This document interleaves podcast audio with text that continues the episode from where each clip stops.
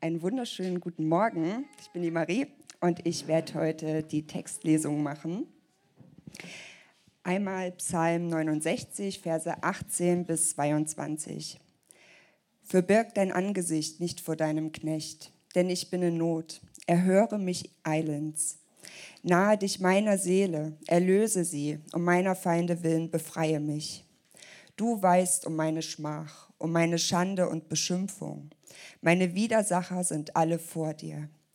Die Schmach hat mein Herz gebrochen und ich bin elend und wartete auf Mitleid, aber da war keines. Und auf Tröster, aber ich fand sie nicht. Und sie gaben mir Galle zur Speise und Essig zu trinken in meinem Durst. Zweiter Text, Johannes 19, Verse 28 bis 30. Nach diesem, da Jesus wusste, dass schon alles vollbracht war, spricht er, damit die Schrift erfüllt würde, mich dürstet. Es stand nun ein Gefäß voll Essig da. Sie aber tränkten einen Schwamm mit Essig, legten ihn um einen Isop und hielten es ihnen an den Mund. Als nun Jesus den Essig genommen hatte, sprach er, es ist vollbracht. Und er neigte das Haupt und übergab dem Geist. So, ich würde noch beten. Jesus, ich möchte dir danken. Danke für diesen Tag. Danke, dass du ihn wunderbar gemacht hast, Herr. Danke, dass wir heute Gottesdienst, dass wir dich feiern dürfen. Ja, danke für die Predigtreihe. Danke, dass wir noch tiefer verstehen können, was dort am Kreuz äh, passiert ist, was du dort für uns getan hast, Herr. Ich möchte dich nun bitten dein, um deinen Heiligen Geist, dass du ja, Friedrich jetzt gebrauchst, ähm, dass er deine Worte spricht und ähm, ja, öffne unsere Herzen und Ohren für das, was wir heute mitnehmen sollen und segne die Zeit. In deinem Namen. Amen. Amen. Amen. Vielen Dank, Marie. Guten Morgen.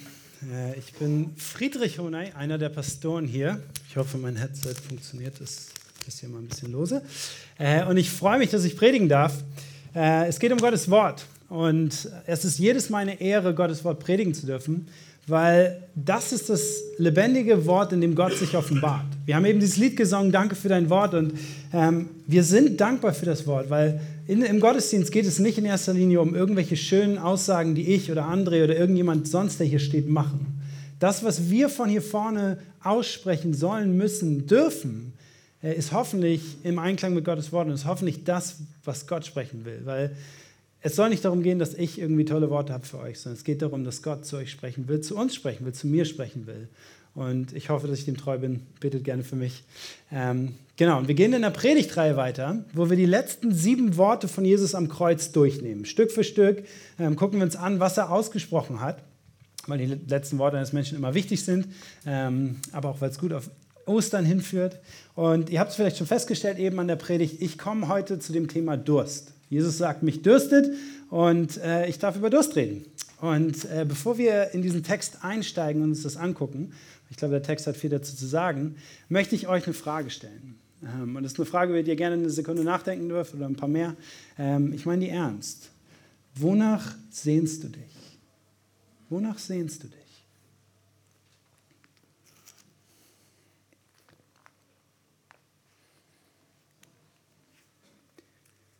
Jeder von uns hat eine Antwort auf diese Frage.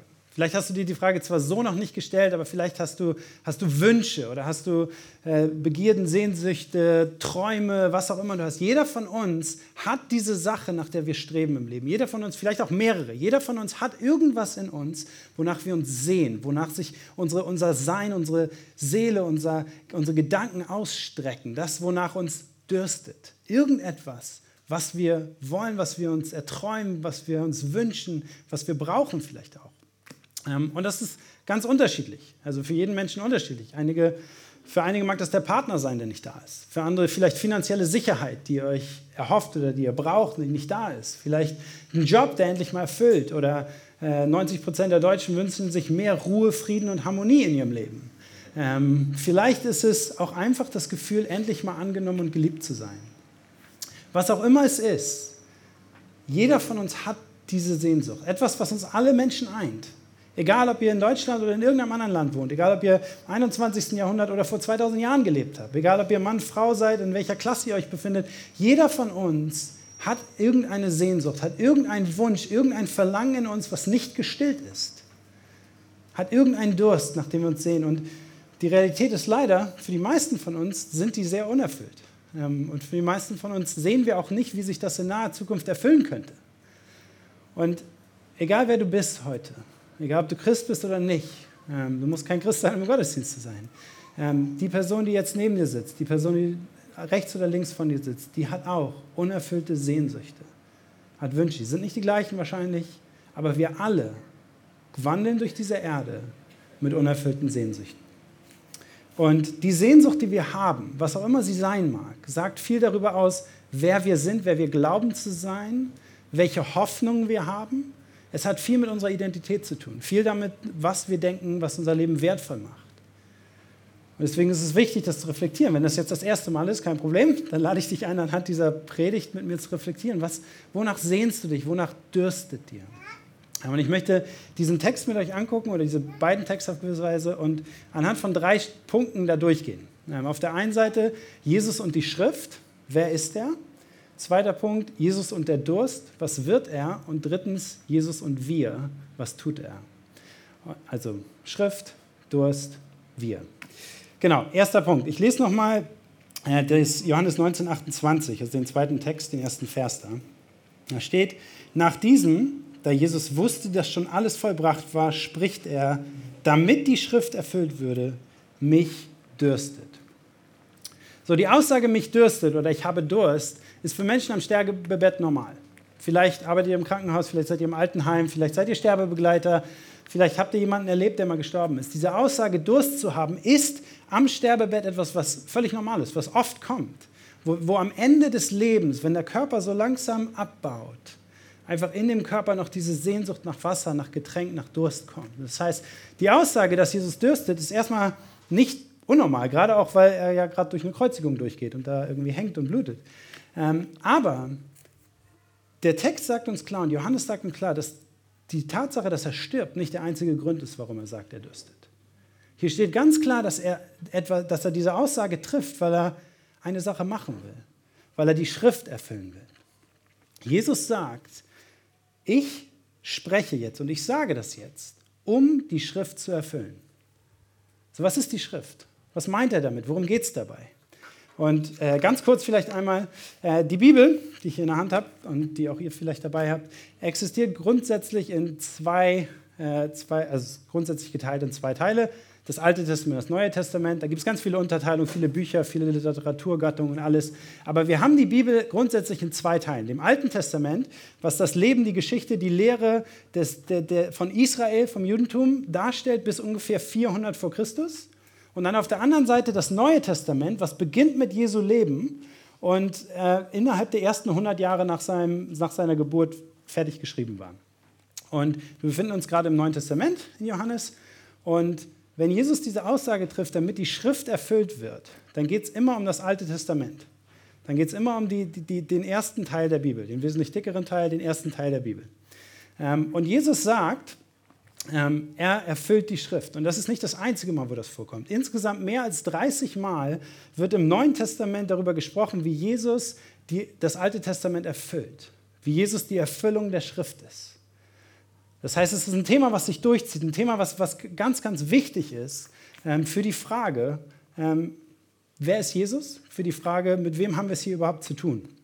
Ähm, und das Interessante dabei ist, wenn Jesus hier spricht, ich erfülle die Schrift, und wenn, wenn Johannes hier aufschreibt, dass Jesus die, die Initiative ergreift, um dieses Wort zu sagen, dann zeigt er uns etwas damit. Dann zeigt er uns etwas ganz Wichtiges damit darüber, wer er ist.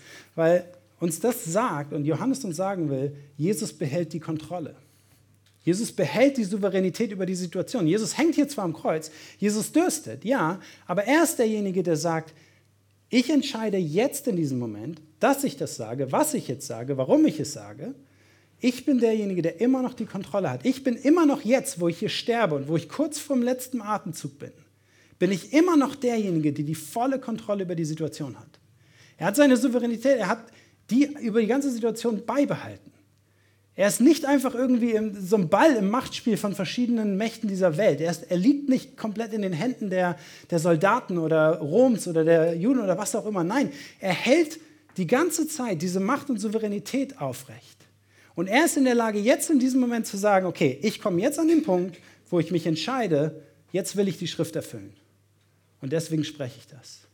Und das Interessante dabei ist, es gibt nur ein Wesen, was diese Macht und Souveränität hat.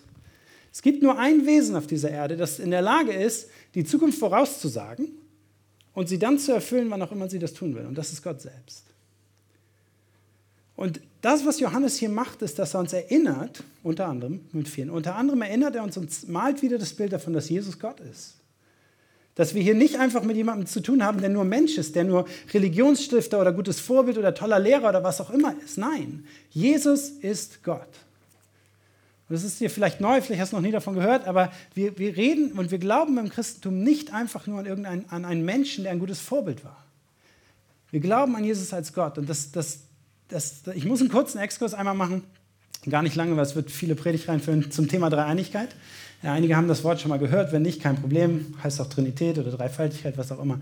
Aber wir sehen etwas über die Natur Gottes in der Bibel. Von Anfang bis Ende begegnen wir einem Gott, der anders ist, als wir, anders ist als viele andere Religionen. Nämlich ein Gott, der permanent und ununterbrochen als ein Gott existiert. Wir haben nur einen einzigen Gott. Niemals wird gesagt, dass es mehrere Götter gibt.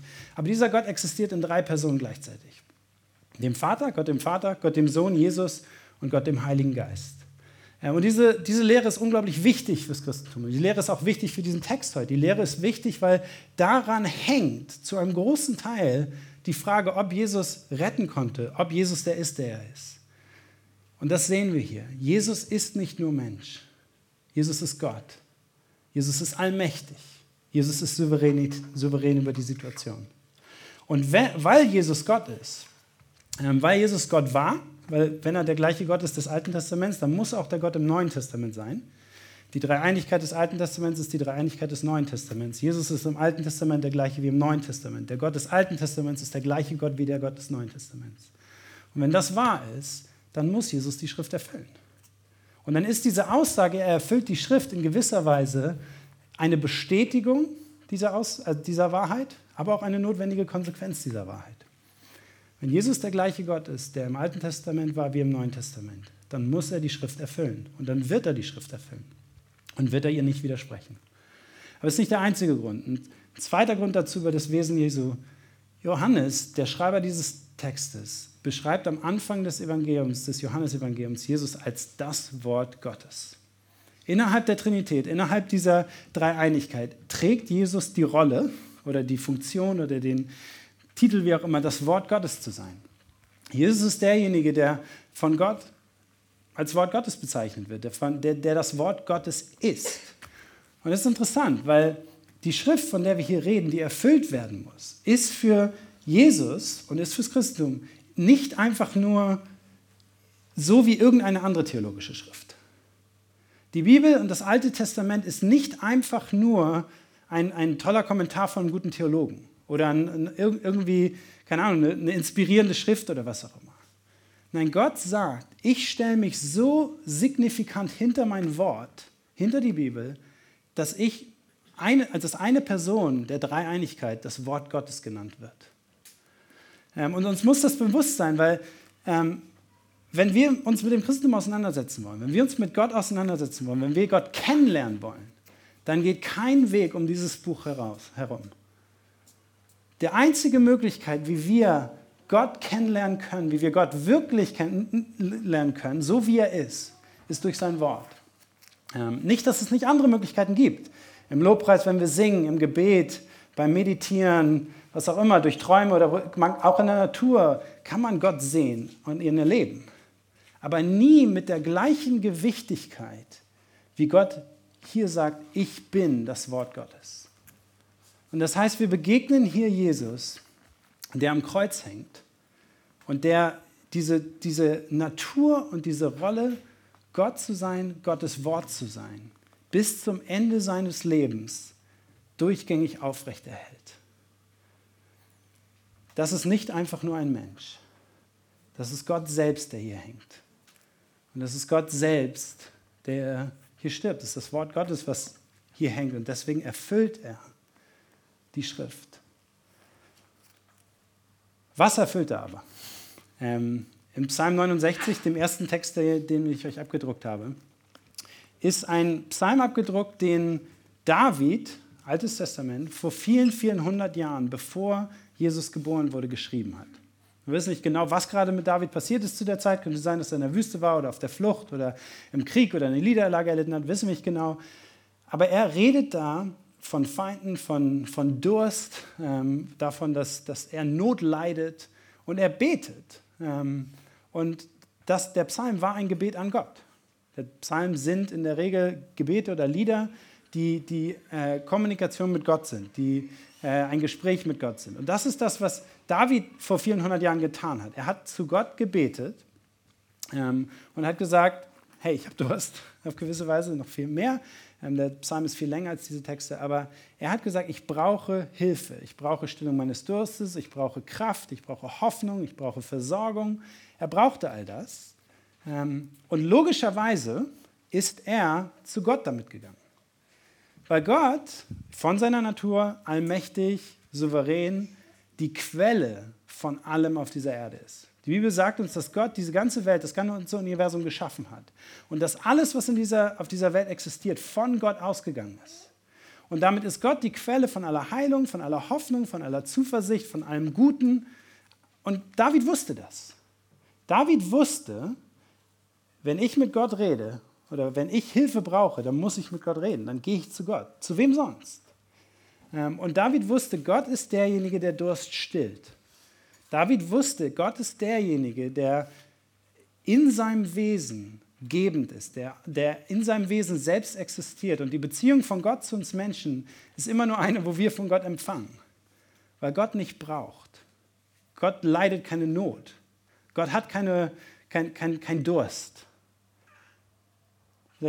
Was auch, welches, auch, welche unerfüllte Sehnsucht, welche Sehnsucht auch immer du hast. Gott kennt keine unerfüllte Sehnsucht weil Gott in sich selbst existent ist. Und, und dementsprechend David logischerweise zu diesem Gott geht, von dem alles gekommen ist und von dem alles ausgeht. Ähm, so, Gott ist das einzige Wesen auf dieser Erde, für das das wahr ist. Gott ist das einzige Wesen, was in sich selbst alles hat und nie Not leidet. Und das bedeutet, dass zu, wenn Jesus Gott ist, ähm, zu Davids Zeiten Jesus schon existierte und im Himmel regierte ähm, und er Gott war, und Jesus, sein ganze, die ganze Existenz hindurch, diese, diese, Millionen, Milliarden, keine Ahnung, gab ja keine Zeit, was auch immer, die Ewigkeit, äh, her ohne Durst existierte. So, und jetzt ist die Frage, ist das das gleiche Bild, was wir hier von Jesus sehen? Zeichnet Johannes das gleiche Bild von Jesus, was uns eigentlich begegnen sollte, wenn wir mit Gott zu tun haben? Die Antwort ist ganz klar nein. Und damit kommen wir zum zweiten Punkt, Jesus und der Durst. Weil das, was wir hier sehen, ich lese nochmal den Anfang, ähm, nach diesem, da Jesus wusste, dass schon alles vollbracht war, spricht er, damit die Schrift erfüllt würde, mich dürstet. Es stand nun ein Gefäß voll Essig da. Sie aber tränkten einen Schwamm mit Essig, legten ihn um einen Isop und hielten es ihm an den Mund und so weiter. Jesus tritt hier nicht auf oder sieht hier nicht so auf, als hätte er keinen Durst. Ganz im Gegenteil. Das Bild, was Johannes hier zeichnet, ist ein Bild von Abhängigkeit. Ist ein Bild davon, dass Jesus jetzt gerade Durst leiden muss. Etwas, was Gott nie gekannt hat. Und auf der einen Seite ist es natürlich, weil der war am Tag vorher mit den Jüngern zusammen, hat das letzte Mal wahrscheinlich beim letzten Abendmahl getrunken, am Abend vorher, äh, wurde dann gefangen genommen, unrechtmäßig im Garten, wurde ähm, vor ein ungerechtes Gericht gesetzt, wurde verspottet, wurde letztendlich gefoltert, wurde der Rücken aufgerissen, er blutet und er ist nackt und es läuft jetzt diesen, diesen Berg hoch mit dem Kreuz auf dem Rücken ähm, und wird ans Kreuz genagelt und hängt dann da in der Sonne. Der blutet, der hängt seit Stunden in der Sonne. Natürlich hat er Durst. Ähm, und natürlich leidet er hier. Aber das ist nicht das Bild, was eigentlich von Gott erwartet werden würde. Es ist eigentlich genau das Gegenteil von dem. Gott ist jemand, der keinen Durst hat. Und jetzt haben wir hier Jesus, der auf einmal Durst hat. Ähm, und da kommt eine, kommt eine Realität ins Spiel, äh, die, die unglaublich ist. Die in der Geschichte der Menschheit nur einmal passiert ist und auch nie wieder passieren wird nämlich die Tatsache, dass Gott selbst Mensch geworden ist.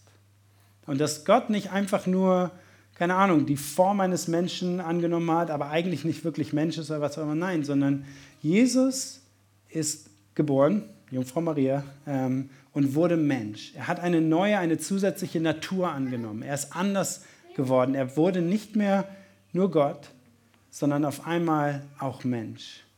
Und auch das wieder, diese, diese Wahrheit von, von zwei Naturen, von zwei Wesen Jesu, nämlich dass er gleichzeitig wahrhaftig Gott ist und gleichzeitig wahrhaftig Mensch ist. Kriegst du logisch nicht zusammen, brauchst gar nicht probieren.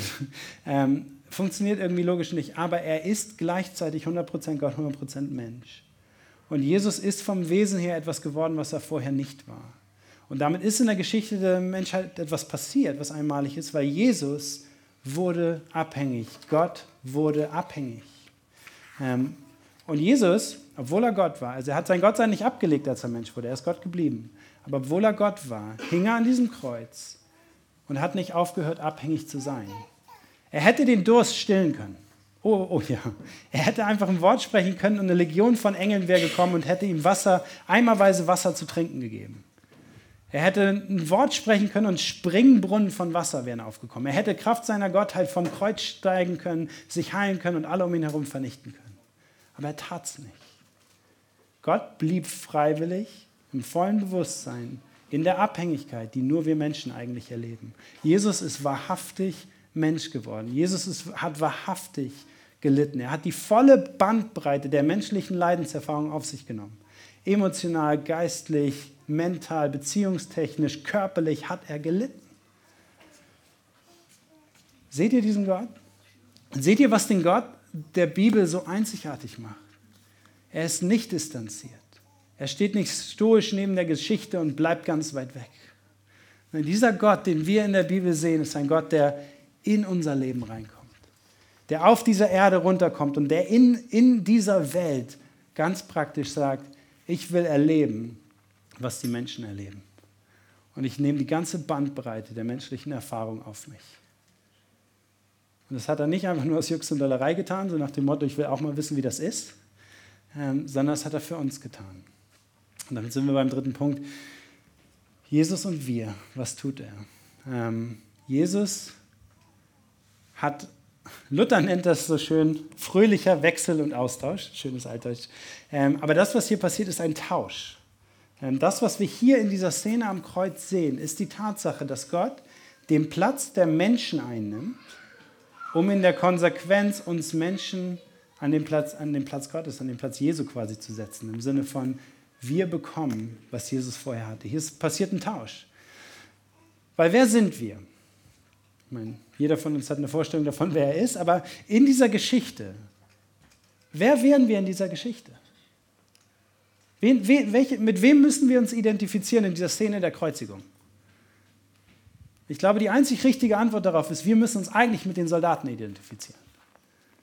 Wir müssen uns mit denen identifizieren, die Jesus nicht helfen, die Jesus nicht dienen, die ihm nicht wirklich Wasser zu trinken geben, die ihm nicht vom Kreuz holen, sondern wir müssen uns mit denen identifizieren, die Spötter sind. Seht ihr, Gott hat diese Welt geschaffen in einer Weise, dass das beste Leben, in der die ganze Menschheit florieren würde, eins ist, in dem alle Menschen lieben, in dem alle Menschen sich hingeben, um anderen zu dienen, in der man Gott und den Nächsten liebt. Und da sagt er, wenn, wenn das gelebt wird, dann floriert die Welt, dann floriert Menschen, dann florieren Beziehungen, dann florieren Gesellschaften. Und wir alle sind in gewisser Weise aufgerufen, das zu tun. Jeder von uns sollte, damit diese Welt funktioniert, damit wir funktionieren, damit es uns und anderen gut geht, sollten lieben, sollten uns aufopfern, um anderen zu dienen. Und Jesus macht das auch ganz praktisch an einer anderen Stelle, was er damit meint. Ähm, weil wir wissen ja nicht immer, was Liebe bedeutet. Aber ich möchte einmal aus dem anderen Evangelium, aus Matthäus 25, etwas vorlesen, wo Jesus nämlich genau über das Thema redet.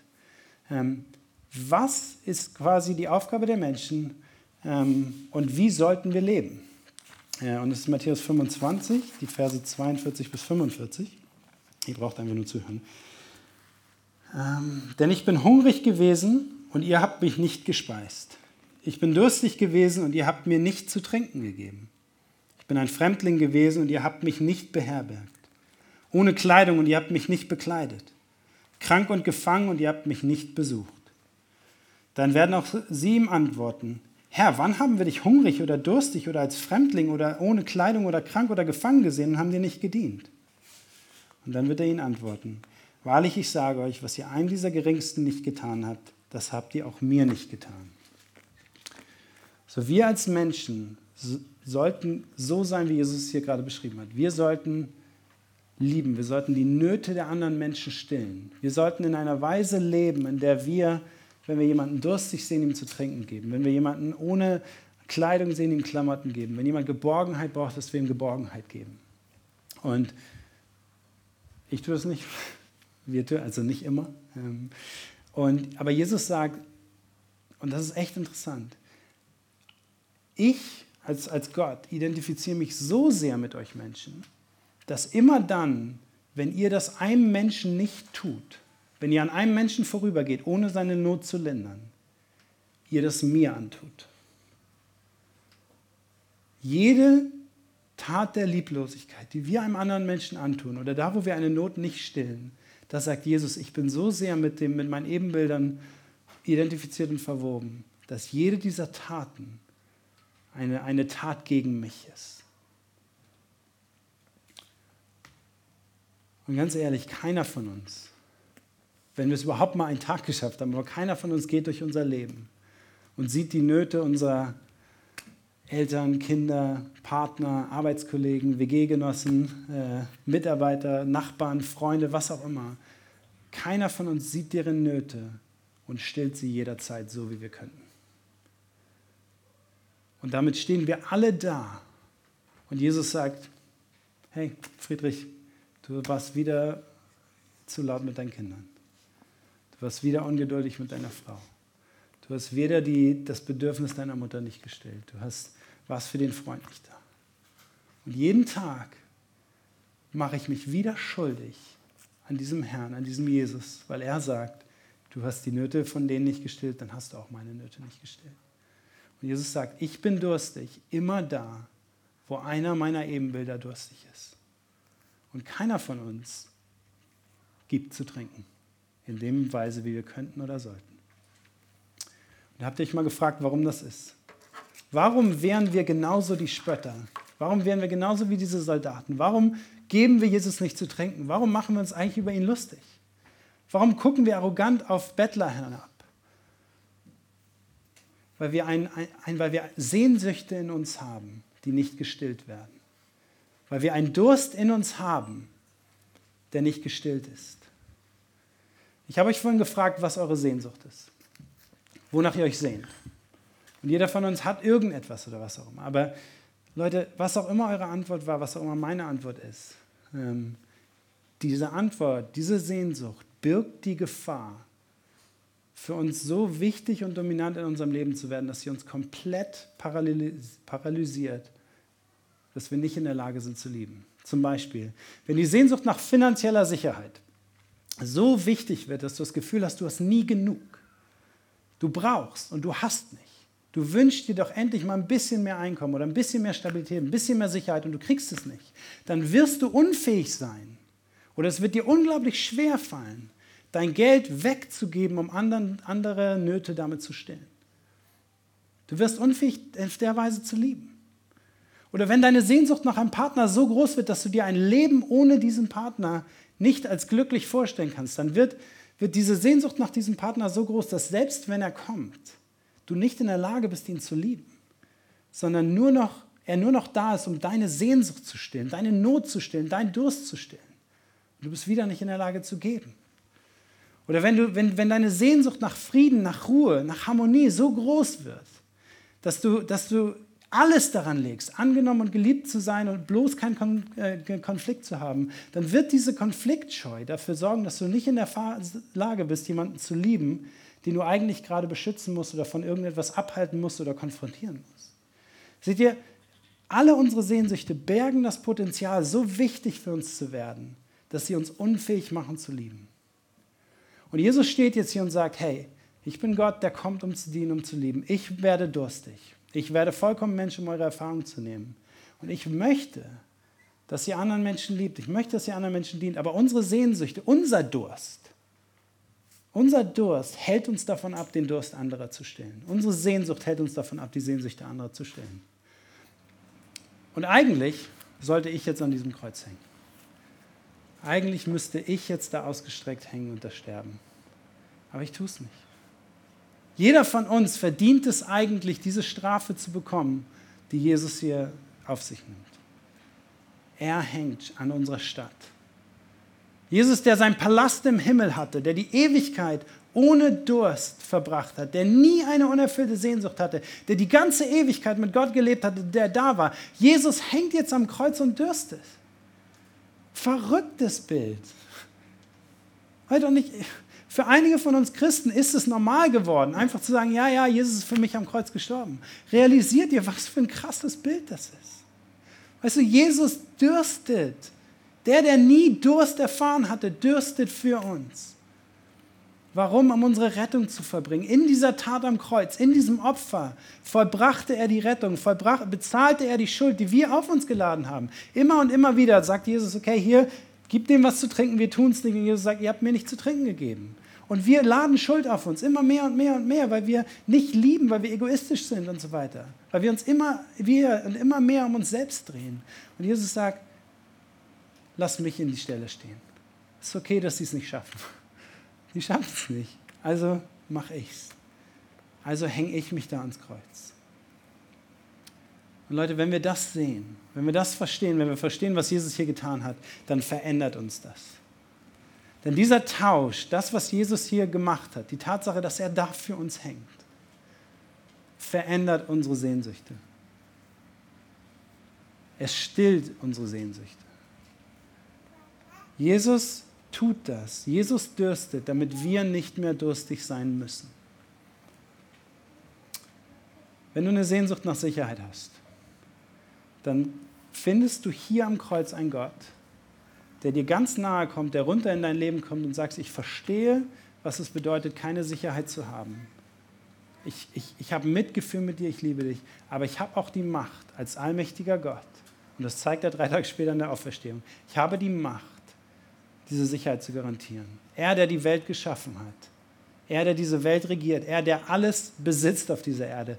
Wo sonst würden wir eine derartige Sicherheit finden? Oder wenn du dich nach Liebe und Annahme sehnst, und das tun wir. Aber wenn du dich nach Liebe und Annahme sehnst, diese Sehnsucht in dir drin hast, dann kommt Jesus und sagt, hey, ich liebe dich so sehr, dass ich für dich am Kreuz sterbe. Und mein Vater nimmt dich in seine Arme und nimmt dich an, aufgrund dessen, was ich für dich getan habe. Wo findet ihr auf der Erde sonst eine derartige Liebe und Annahme? Oder wenn du dich nach Ruhe und Frieden sehnst, dann begegnest du hier jemanden, der sagt, mit meinem Tod beginne ich ein ewiges Friedensreich, in dem ich nicht nur deine äußeren Umstände stillen und zur Ruhe bringen werde, sondern auch dein Herz und deine Sorgen in dir drin.